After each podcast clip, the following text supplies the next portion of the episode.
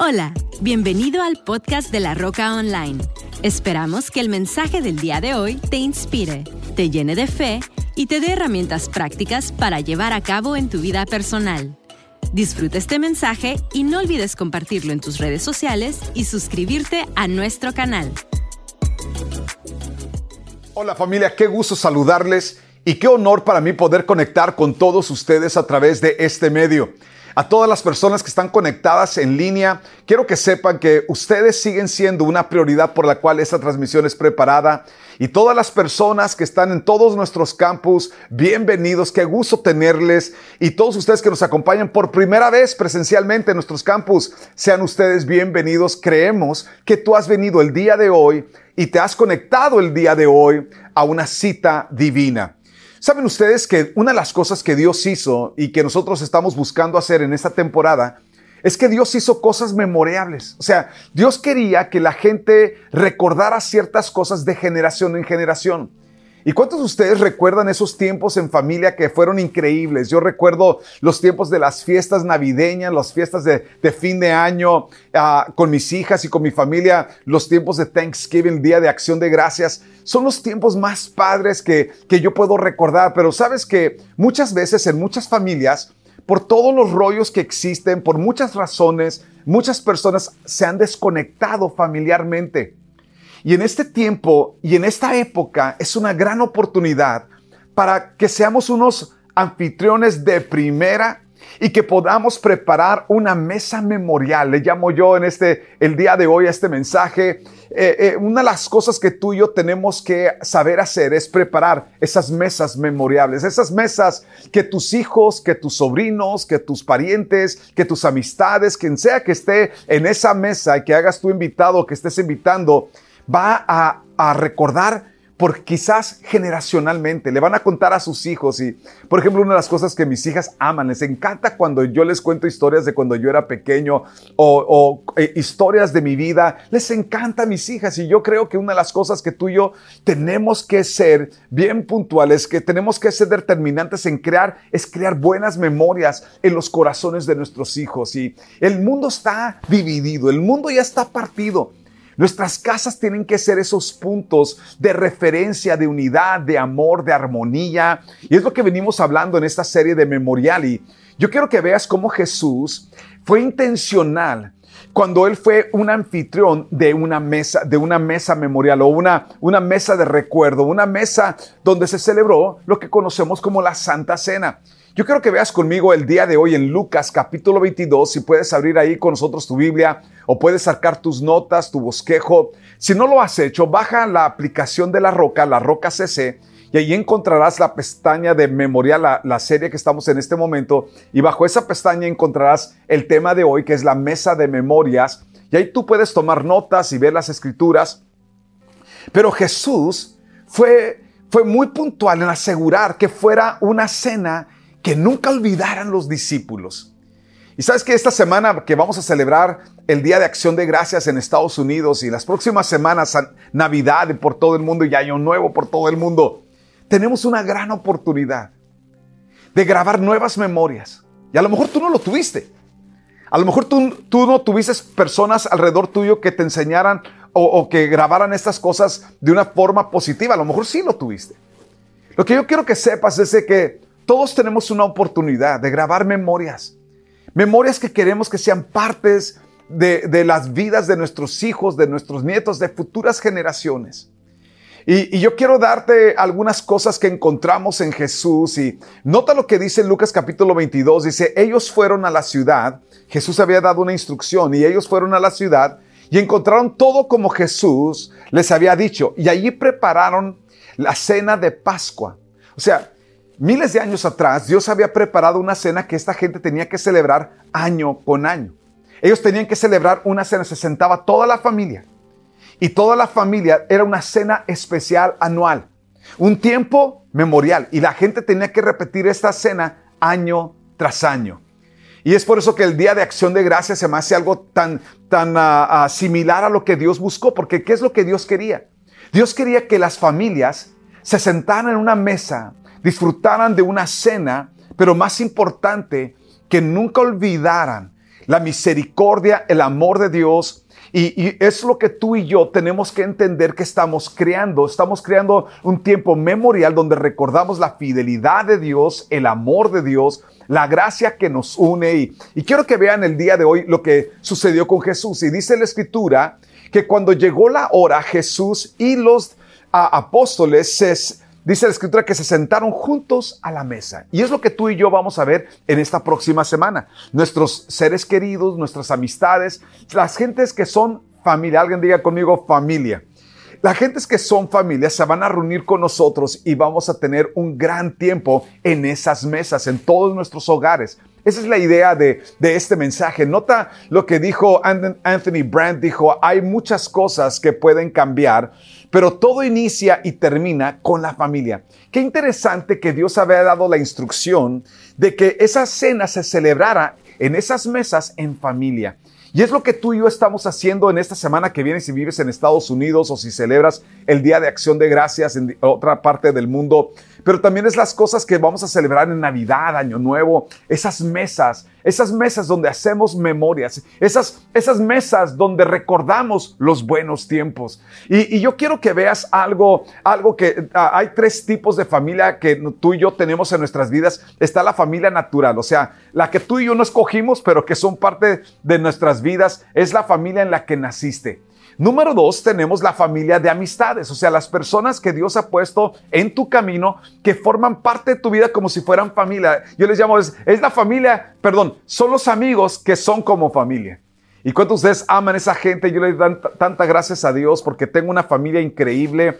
A, mi familia de sangre es increíble, pero también mi familia que mis amigos que son como familia, hay gentes tan lindas y tan increíbles que Dios ha puesto en nuestras vidas. Cuando le dan gracias a Dios por esa gente, es increíble. Y luego tenemos lo que son la familia espiritual que es con la que haces iglesia. Y, sabes que, que esa gente con la que Dios te ha rodeado, esa gente con la que haces iglesia, esas amistades que Dios ha puesto en tu vida y tu familia natural, es parte de la gente con la que Dios nos rodeó para hacer memorias. Algo que dijo Rick Warren, tu familia espiritual puede ser tan o más importante que tu familia natural, pues vas a pasar la eternidad con ellos. Es increíble que nuestra familia espiritual llega a formar parte de nuestras vidas y, como dijo Rick Warren, e, e, es gente que está con nosotros hasta la eternidad. Es lo padre de esto. Ahora, ¿qué pasa cuando, imagínate, tu familia natural y tus amistades y tu familia espiritual, todos son la misma? Porque Dios ha alcanzado y te ha usado para hacer una influencia en tu familia, una influencia con tus amistades y, eres una persona que participas de una familia espiritual. Toda esta, combinación, yo le llamo la combinación perfecta. Yo tengo la dicha eh, y realmente es una dicha de, que, de que muchos de mis, de mis familiares, de mis hermanos, mis hermanos, mis cuñados, hacemos familia juntos. Y no somos hacemos familia, hacemos iglesia juntos. Y estamos creyéndole a Dios para hacer grandes cosas en esta tierra. Y, es por eso que es tan fundamental esto. Yo quiero pasar ahora a pedirle a todos los otros encargados de, de, continuar este mensaje que pasen en este momento. Familia, mantén tu corazón abierto porque este tiempo será un gran tiempo y vamos a ver el ejemplo que vimos y encontramos en Jesús. Es increíble, pero Jesús fue intencional en sembrar algo positivo en los discípulos, en los apóstoles, los hombres que él quería que ellos continuaran esto, que ellos continuaran esta cena anualmente y que fuera algo padre. Nota nada más lo que encontramos en Jesús, porque lo primero que Jesús sembró en los discípulos, Él sembró entusiasmo. Nota lo que dice Lucas 22:15, dice, Jesús dijo, he tenido muchos deseos de comer esta Pascua con ustedes antes de que yo viva lo que voy a vivir, ¿no? Pero nota lo que dice, he tenido mucho entusiasmo de poder estar con todos ustedes. ¿Ves, amigo? A, una de las cosas que tú y yo tenemos que entender que hace toda la diferencia es nuestra actitud. Es más, alguien dijo esto, que la única diferencia entre el aburrimiento y el entusiasmo es la actitud.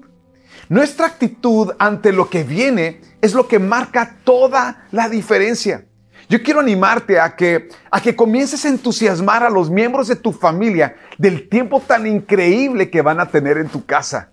a los, a los que vas a invitar a tus hijos, de, comenzar a decirles, hijo, hija, estoy tan entusiasmado que vienes a mi casa, estoy emocionado de las cosas que vamos a poder vivir y platicar. Y, y luego tú y yo tenemos que comenzar a preparar nuestra mesa para eso, preparar el tiempo para eso. A lo mejor puedes puedes prepararte, algunas personas necesitan más ayuda que otros, pero puedes prepararte para contar tus historias a las personas que vienen. Una de las cosas que mis hijas aman que yo haga, ellas aman que yo cuente mis historias y que mis papás cuenten sus historias. Y, y es por eso, por ejemplo, unos días más que nos vamos a ver en familia, estoy entusiasmado y qué importante que tú y yo contagiemos a todos los que podamos con ese entusiasmo de que no va a ser una cena como las otras o quizás de algún momento difícil que vivieron en una de esas cenas de terror, hijo. No, va a ser un gran tiempo. Vamos a vivir uno de los mejores momentos. Vamos a crear nuevas memorias que quedarán plasmadas en el corazón de nuestros hijos, de nuestros sobrinos. Va a ser uno de los momentos memoriales.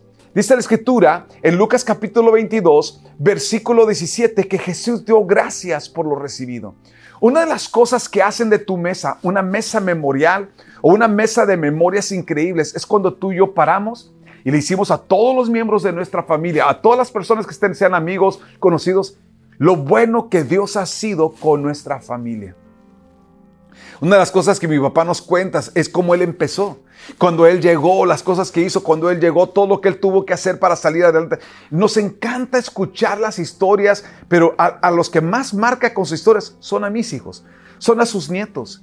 Es por eso que hacer memorias es, es algo tan crucial y una de las cosas que tú y yo podemos hacer es reconocer hasta dónde nos ha traído Dios.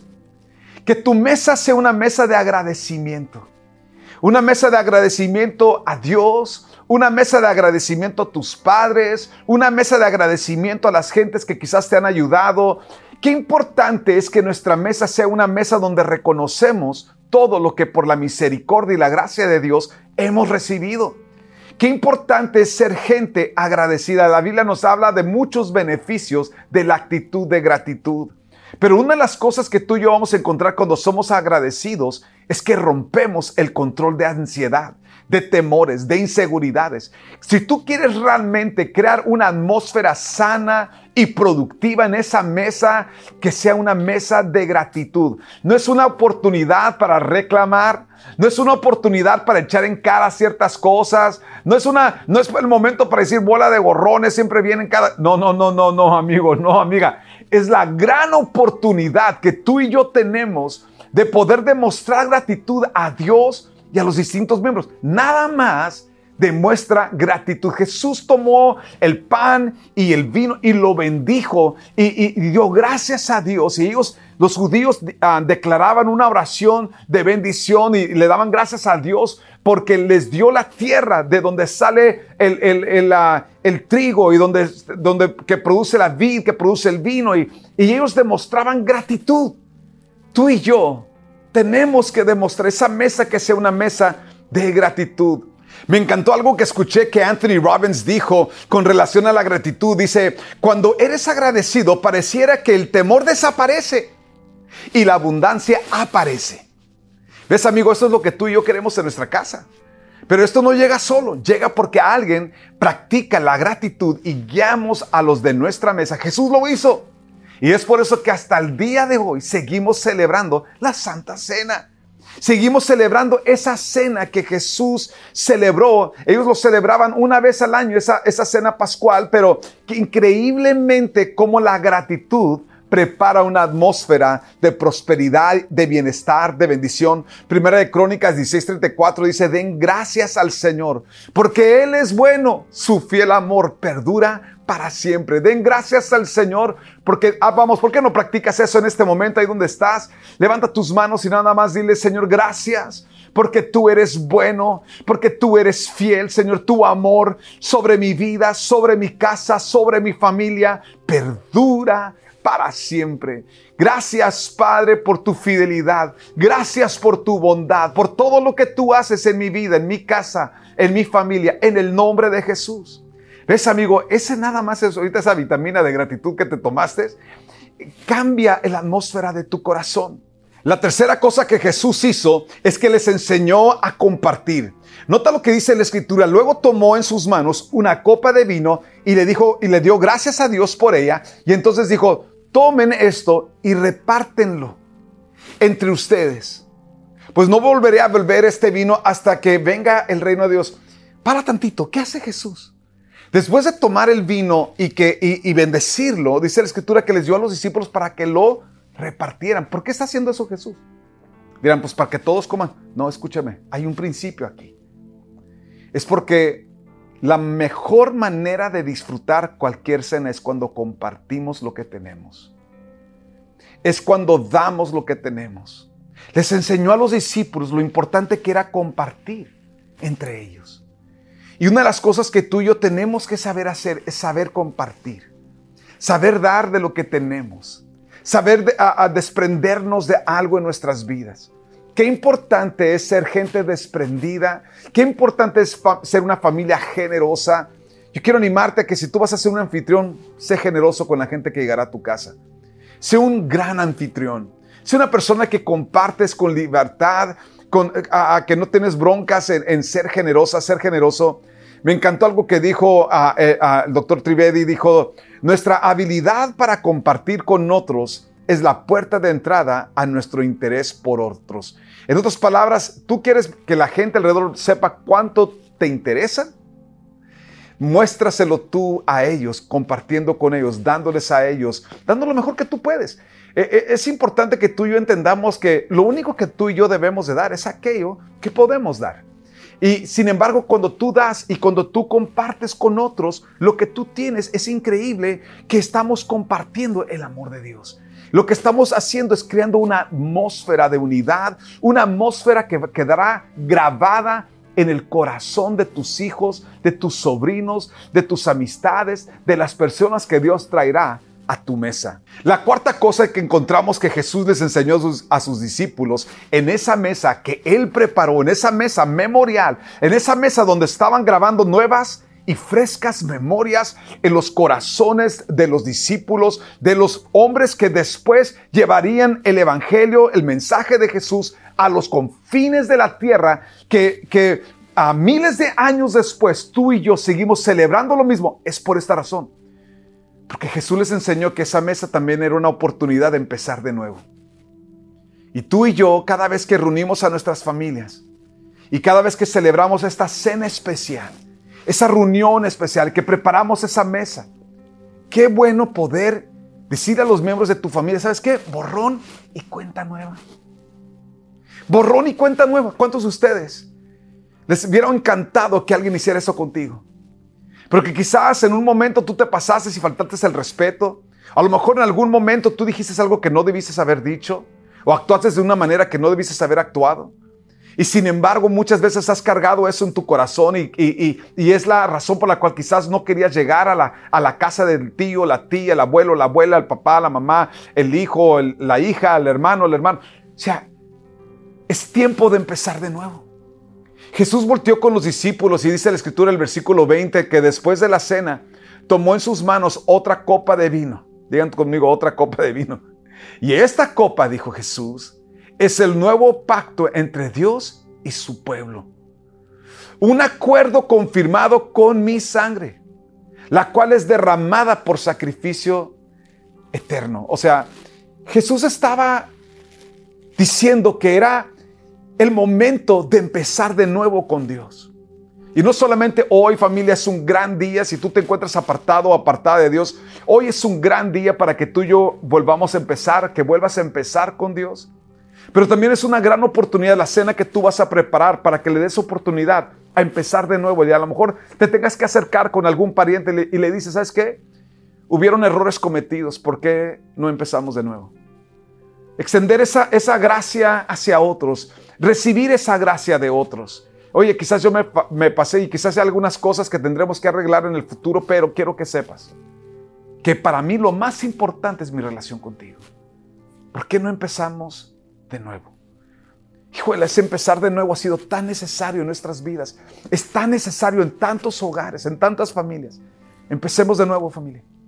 Qué importante en que la mesa que se va a preparar esta semana en muchos hogares y las próximas semanas se van a preparar miles de mesas alrededor del mundo, miles de mesas en, en diferentes hogares de familias de la roca. Pero quiero que sepas que esa mesa puede ser la mesa que marca futuras generaciones. Quiero invitarte que ahí donde estás, inclines tu cabeza, cierres tus ojos un segundo nada más. Y le digas a Dios con todo tu corazón, Dios, ayúdame a preparar una mesa memorial Ayúdame a hacer de este tiempo de reuniones y de fiestas familiares un tiempo, Señor, que marque el corazón de mis hijos, de mis sobrinos, de las personas que estarán presentes. Padre, perdona toda actitud equivocada, perdona toda, toda forma de pensar equivocado y olvidado que esto para ti es lo más importante. ¿Cómo vivo mi vida? ¿Cómo preparo esa mesa?